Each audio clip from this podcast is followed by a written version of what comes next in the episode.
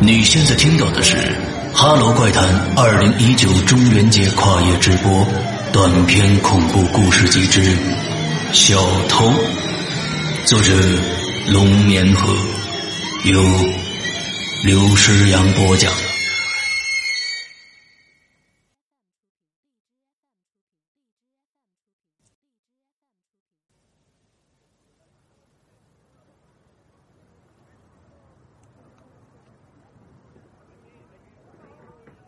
咱们今天第一个故事的主人公啊，是个小偷。以前混迹于城东的火车站和附近的公交车站上，现在呢，专攻入室盗窃。入室行窃风险很大，但也是不得已的办法。那时代在发展。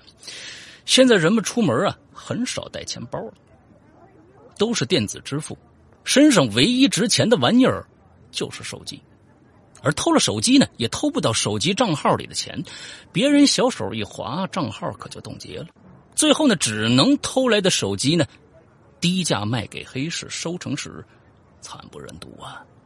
倒是入室行窃，依旧是有利可图。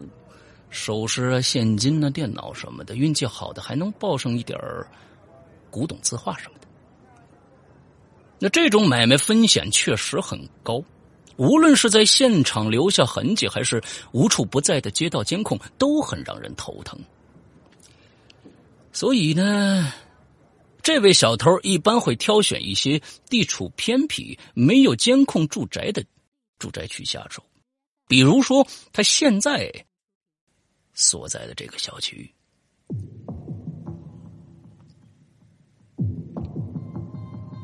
他的目标啊，就是眼前这栋住宅楼的二楼二零一。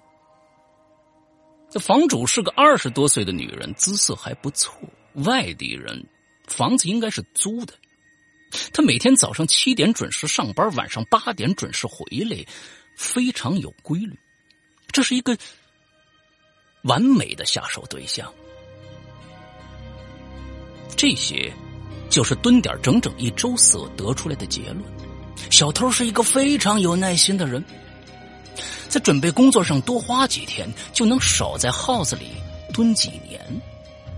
这是他带他入行的师傅常常挂在嘴边的一句话，他是深以为然的，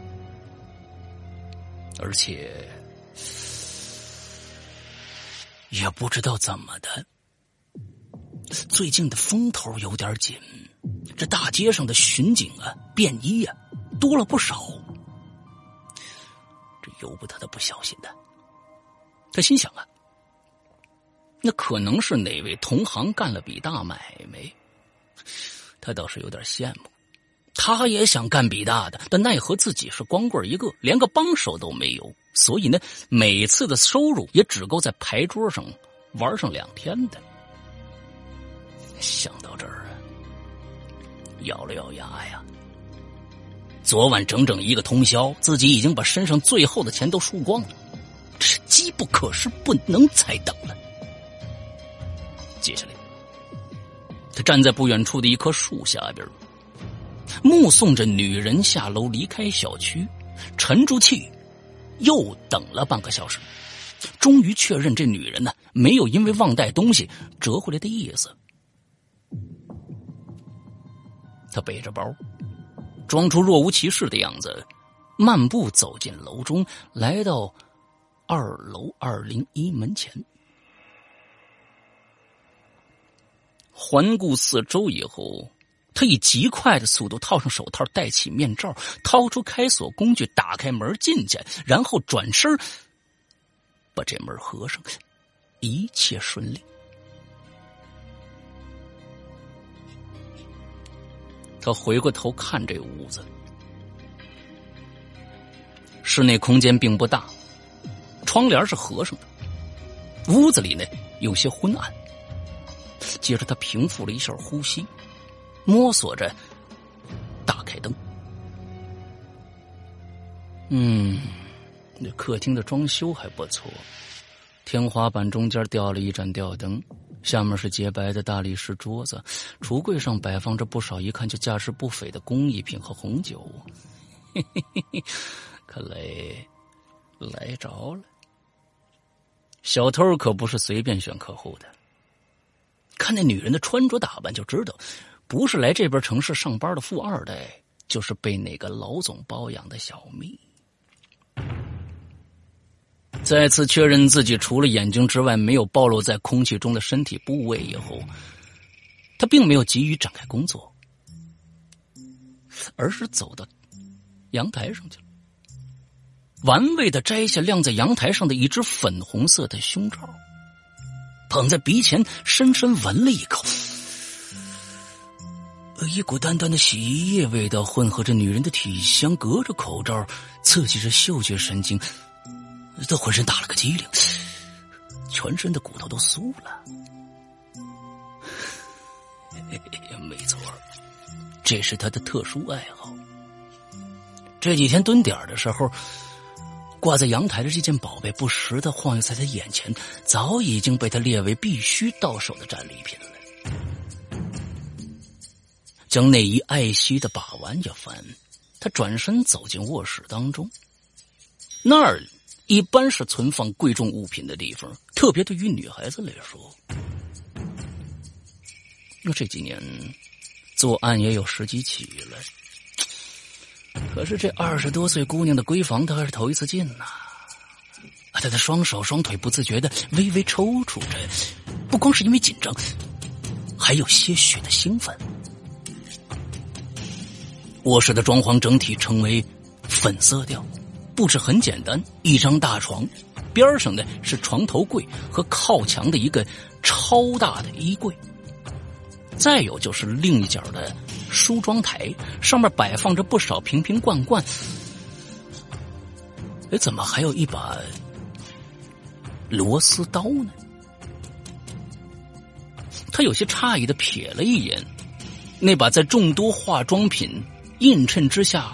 显得格外显眼的螺丝刀，不过很快就把视线转向了梳妆台的抽屉。他想，那儿应该是存放首饰的地方，这次能不能发一笔，就看这儿有没有货了。他的眼睛里冒着光啊，走了过去，正想伸手打开抽屉，可就突然回过头来了。他发现有动静，是不是上楼的脚步声。伸出去的手仿佛中了定身术一般停顿住了，他屏住呼吸，凝神听着门外的动静，心中不停的祈祷：“我靠，千万千万别是房主回来了！”可接着门外传来了一个年轻女子清脆的声音：“哎，这边，我就住这二零一。”然后就是钥匙打开门的机械转动声。我了个去！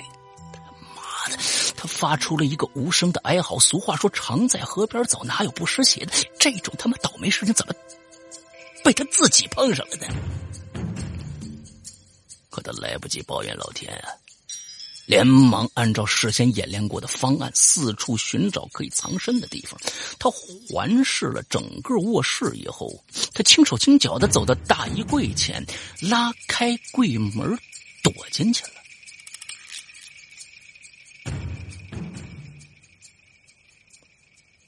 衣柜里一片黑暗，他尽力将身子藏入深处，让悬挂在柜子里的一件衣服呢将自己掩盖住。小雅，你随便坐啊，我去泡茶了。哎呀，不用了，不用了，我在火车上喝了好几杯水。来来来来，赶快领我参观一下你这个我们最可爱宁儿的在这边的暖心小窝吧。哪是什么小窝啊，就是临时住一住。搬进来的时候呢，就这样了，我也没怎么布置。哎，话说回来了，你怎么想起来到这边找我呀？无聊吗？你可不知道，读研要碰上一个不管事的导师是有多险。小偷屏息听着客厅里俩年轻女子的对话，他有点无奈呀。看来今天是这房主的老朋友来看他了。我靠的嘞！出门是没看黄历吗？不过有个好消息就是，外面似乎只有两个年轻女人，实在不行，自己还可以试一把。他定了定神，稍微活动了一下僵硬的脖子，在黑暗当中，他总是能很快的镇定下来，因为黑暗是他的主场。那这边是厨房和客厅，那边是卧室和杂物间，往里走啊，呃，就是阳台。哎，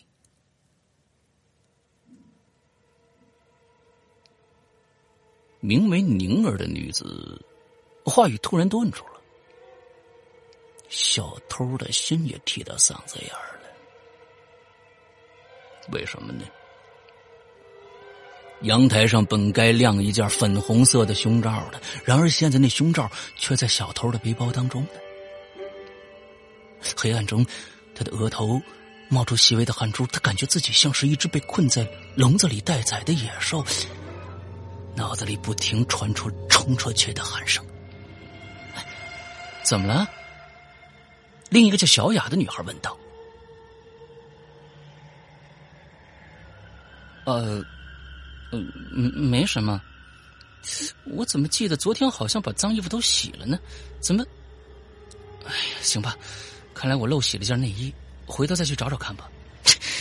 你一点都没变，还是那么大大咧咧的。哪有？大大咧咧分明就是你呀！小偷仔细听着外面传来的嬉笑打骂声，他长呼一口气，还是不敢动手，只能眨眨眼睛，让汗珠流开，不至于糊了眼睛。还好没有惊动这个人，要是他们发现不对，警觉起来。自己就丧失先机了。可就在这个时候，砰的一声，卧室门突然被撞开了。猝不及防之下，他头皮一麻，就要抱起。接着就听到一个重物倒在床上的声音和小雅的娇嗔的大喊。他又硬生生的把动作给止住了。哎，要轻点，我的床可受不了你这么折腾。被撞倒在床上的宁儿抱怨着：“哎呀，这就是你卧室啊，看起来真不错。”呃对了，刚才你在路上跟我说，你们这儿最近有件大事发生，是什么呀？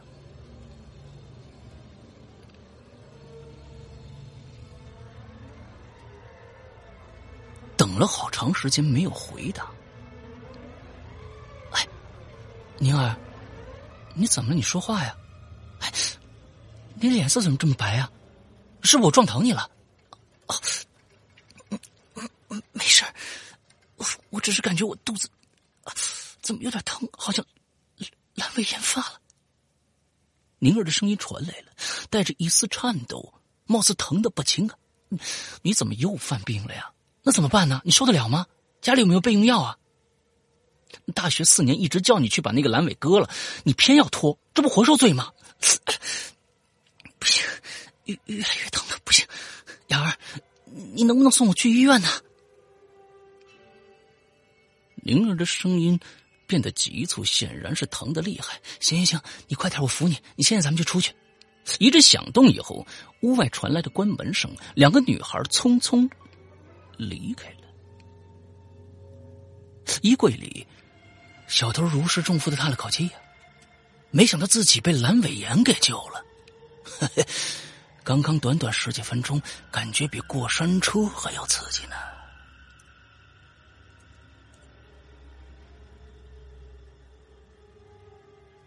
楼下，出门前换上了运动鞋、脸色惨白的宁儿，不顾一脸疑惑的小雅的问题，拉着小雅健步如飞的奔跑着，丝毫没有一丝腹痛的样子。直到他们跑到一条车水马龙的大街之上，宁儿才松开小雅的手，两个人站在路边，俯身，双手撑着膝盖，气喘吁吁。你怎么回事啊？你不是肚子疼吗？还拉着我跑，我这高跟鞋都跑掉了。小雅喘着气，怒气冲冲的发问着：“小雅，你刚刚不是问我吗？我们这最近发生什么大事了？我跟你说，最近市里面出现了一个连环杀手，两周的时间已经作案无数起了。他喜欢潜入别人家杀人，因为每一个被害者都是被一把螺丝刀从下巴贯穿头部致死的，所以他有个称号叫“螺丝刀杀手”。刚才我进卧室的时候，我就发现我梳梳妆台上摆着一把螺丝刀，可那不是我的。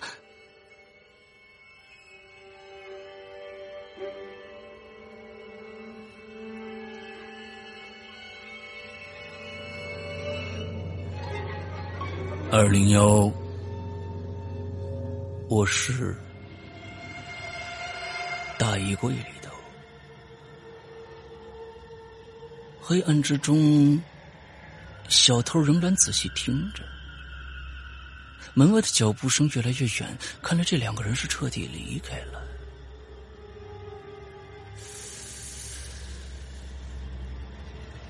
不，不对。等到外界的声音彻底消失了，四周一片静谧之时，小偷好像听到了轻微的呼吸声，而那呼吸声不是自己的。他屏住呼吸，辨别着呼吸声从何处传来。嗯，没错，应该是在身后。就是这个黑暗的衣柜里，他的瞳孔瞬间放大，他回过头可为时已晚。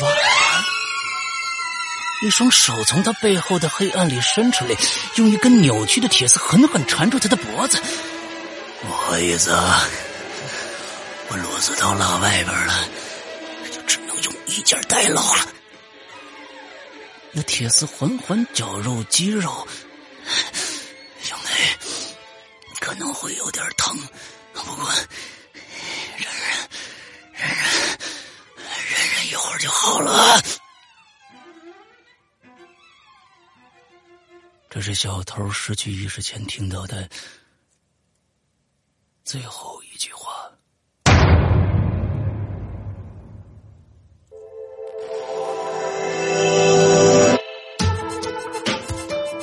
Hello，听故事的朋友们，欢迎来到我们为你营造的听觉想象空间。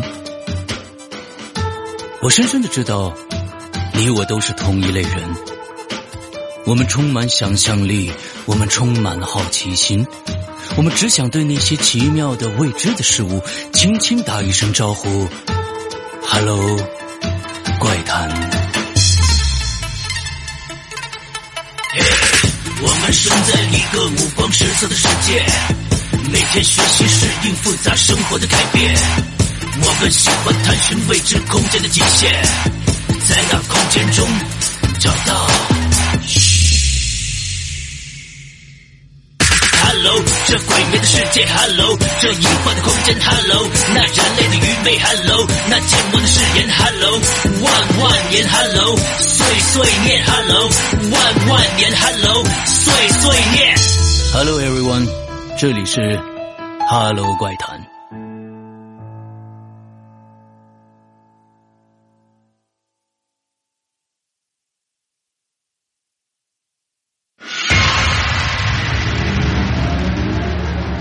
你现在听到的是《哈喽怪谈》二零一九中元节跨夜直播短篇恐怖故事集之《逃犯》，作者龙眠河，由刘诗阳播讲。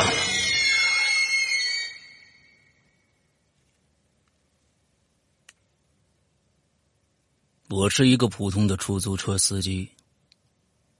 现在我的车正停靠在城外郊区的田埂旁，日近黄昏，天边的火烧云很美。计价器上面数字缓缓跳动着，已经少有的跳到了三位数。手机不时嗡嗡作响，收到了老婆催回家吃饭的短信。我的车上现在坐着一个女人和一个在逃的杀人犯。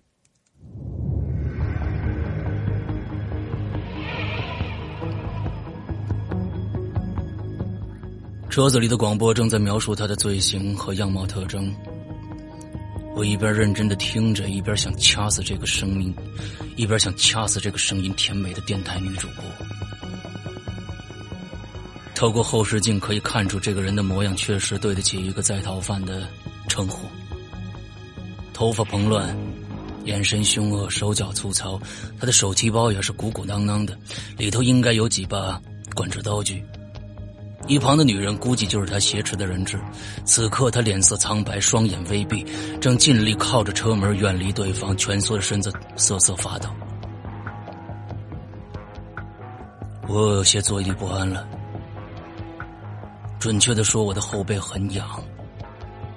我一紧张，后背就会很痒，从小就这样，所以我轻轻的动了一下。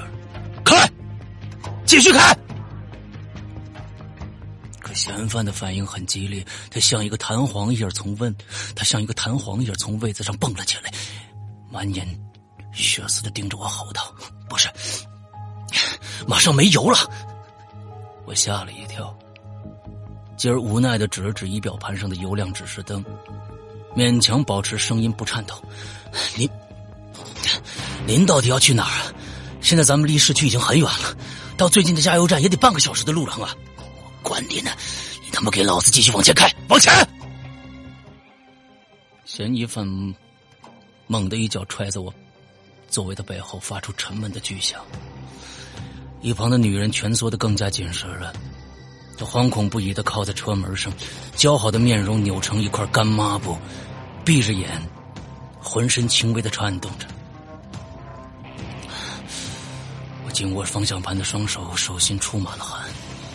此人的精神处于崩溃的边缘，我现在随时可能有生命危险。我瞄了一眼四周，田野空旷，没有合理的逃跑路线，车子里也没有任何可以拿来防身的器物。不是，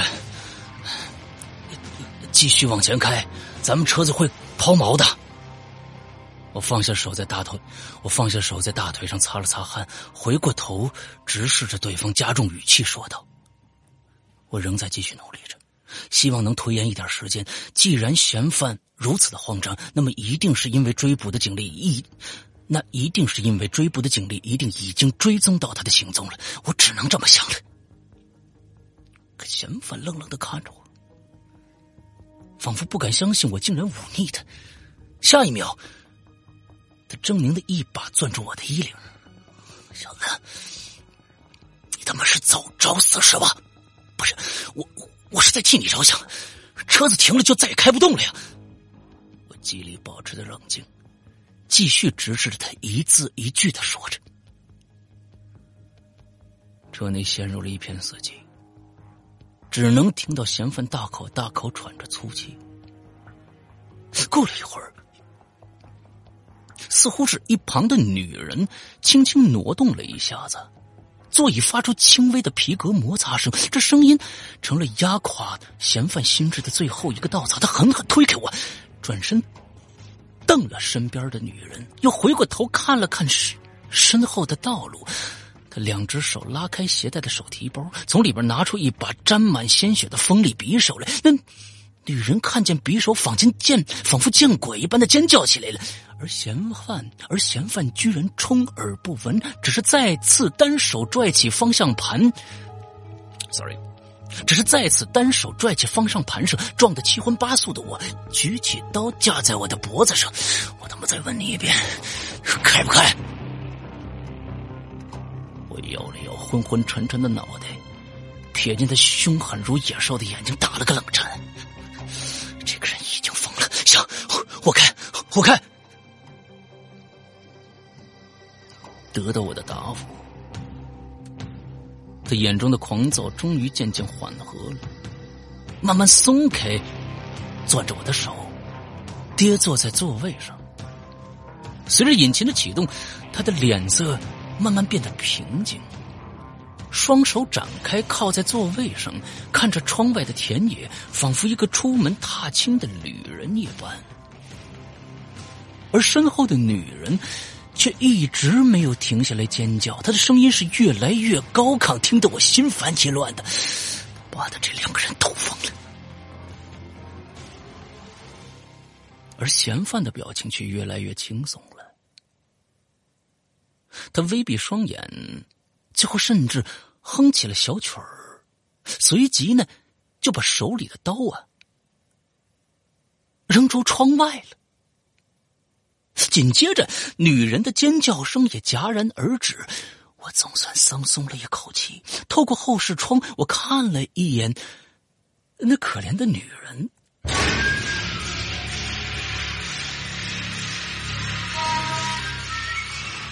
可下一秒，我再度窒息。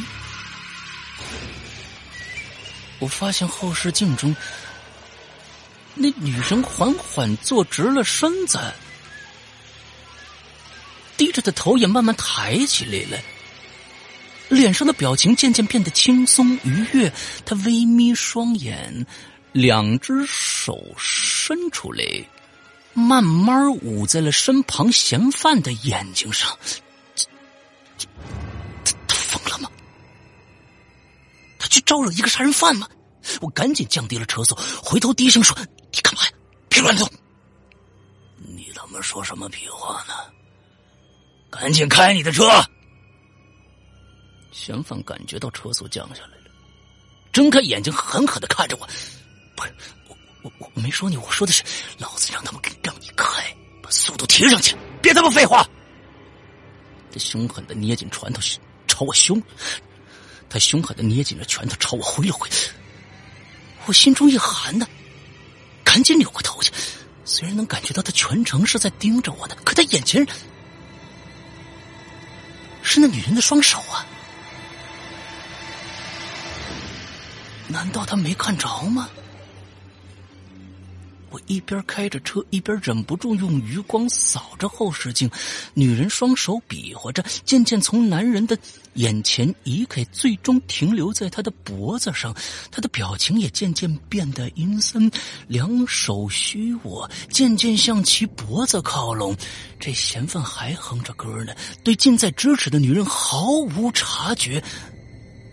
呃，呃，呃。女人的手终于握实了，嫌犯开始皱起眉头，发出痛苦的哼声。女人阴阴的低笑着，死死掐着他的脖子。犯人睁开眼睛，两手举，两手举起来，向空中抓挠着。他的脸色慢慢变得涨红，额头上青筋暴露，嘴里也呵呵作响。于是的张大了嘴啊。忘记了多年开车的习惯，全部心神都放在了后视镜上的画面当中。他真的看不见那个女人吗？这个时候，我突然想起一件事来。刚刚我回头与嫌犯对峙之时太过紧张了，但此时回想起来了，好像当时我的眼角余光也似乎没有看着这角落的女人的，一个只存在后视镜的女人吗？我后背的瘙痒瞬间被一股深深的寒意所笼罩，随着女人力道的加剧，那嫌犯的挣扎渐渐停息，他两眼翻白，双手也耷拉下来了。他死了。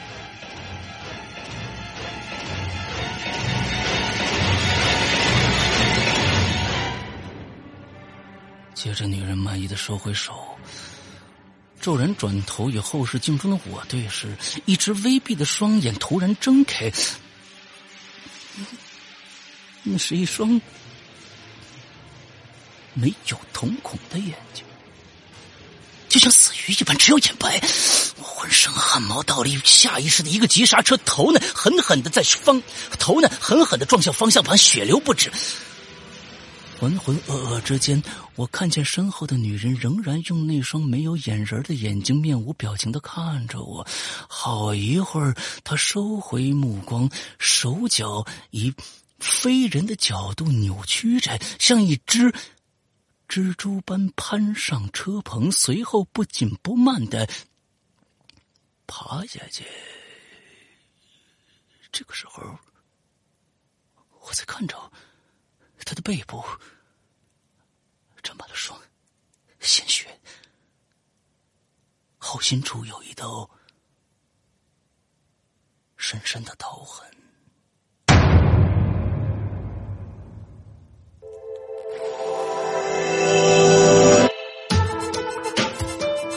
Hello，听故事的朋友们，欢迎来到我们为你营造的听觉想象空间。我深深的知道，你我都是同一类人。我们充满想象力，我们充满了好奇心，我们只想对那些奇妙的未知的事物轻轻打一声招呼：“Hello，怪谈。”生在一个五光十色的世界，每天学习适应复杂生活的改变。我们喜欢探寻未知空间的极限，在那空间中找到。这鬼魅的世界，Hello，这异幻的空间，Hello，那人类的愚昧，Hello，那健忘的誓言，Hello，万万年，Hello，岁岁念，Hello，万万年，Hello，岁岁念。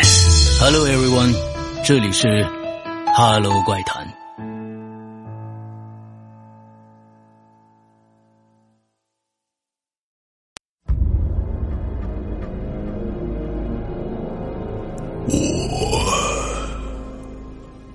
已等待了一万年，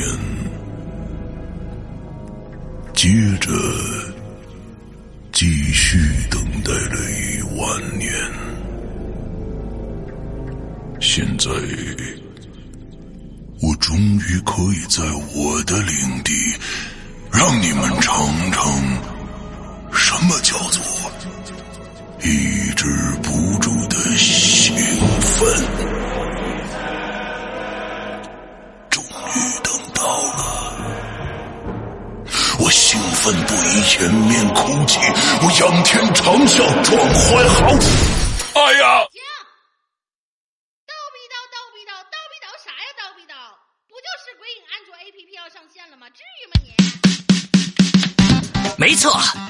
夜盼的鬼影安卓 APP 终于要上线啦！全新界面设计，全新会员分类管理模式，全新施阳曼尼购买系统，全新自定义听单功能，让你全情投入到鬼影人间为你营造的全新氛围中去。你喜欢惊悚刺激吗？你喜欢烧脑悬疑吗？你喜欢主播的私密聊天吗？你喜欢鬼友的灵异经历吗？那就赶紧来下载吧！二零一九年二月五日大年初一，鬼影人间安卓 APP 正式上线。百度应用市场、腾讯应用宝、三六零手机助手、小米应用商店等主流应用商城搜索“鬼影人间”或关注“鬼影人间”新浪微博置顶，扫描二维码即可下载哦。二零一九，让我们听点好听的故事吧。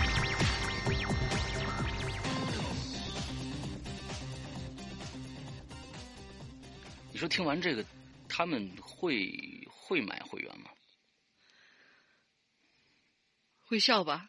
啊，因为是小霸王其乐无穷吧，这个范儿是吧？那好吧。